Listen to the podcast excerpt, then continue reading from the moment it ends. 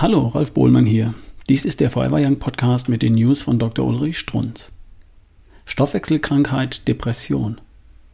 Wenn nun einmal allgemein bekannt ist, und es ist so, dass Depressionen charakterisiert sind durch den Mangel an zwei Botenstoffen im Gehirn, nämlich Noradrenalin und Serotonin, liegt es doch nahe, die zwei Botenstoffe vermehrt zuzuführen. Beide sind essbar. Genauso wie es nahe liegt bei der Stoffwechselkrankheit Diabetes, den täglich wirksamen schädlichen Auslöser, nämlich Kohlenhydrate, einfach wegzulassen. Aber offenbar sind einfache Lösungen nicht so recht gefragt. Weil es eben ganz so einfach tatsächlich nicht ist. Depressionen brauchen Auslöser.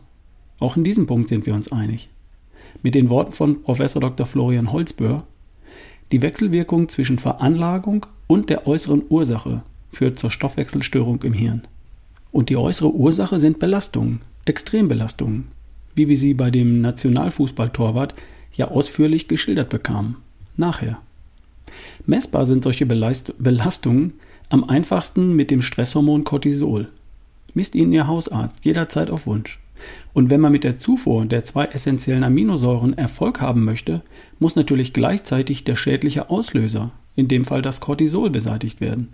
Sonst käme man ja aus dem Teufelskreis nicht hinaus. Leichter gesagt als getan. Auch hier habe ich sehr persönliche Erfahrungen.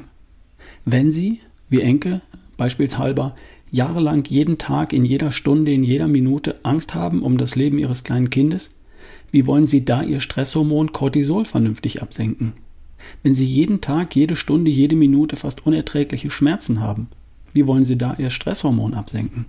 Sie sehen, wie bei jeder Krankheit kommt es auch bei der Depression auf ein Gleichgewicht an.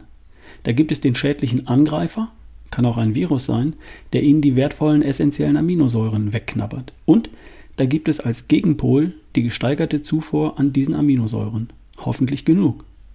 Da braucht es eben manchmal vom Tryptophan nicht ein Gramm, das meint die Apotheker, sondern 20 Gramm. Je nachdem. Stichwort messen. Frohmedizin, liebe Feuerwehr Young-Leser, ist in ihren Möglichkeiten noch lange nicht ausgeschöpft. Als praktischer Arzt lernt man täglich, wirklich täglich hinzu. Das war eine News von Dr. Ulrich Strunz, vorgelesen von Ralf Bohlmann hier im Forever Young Podcast. Bis zum nächsten Mal.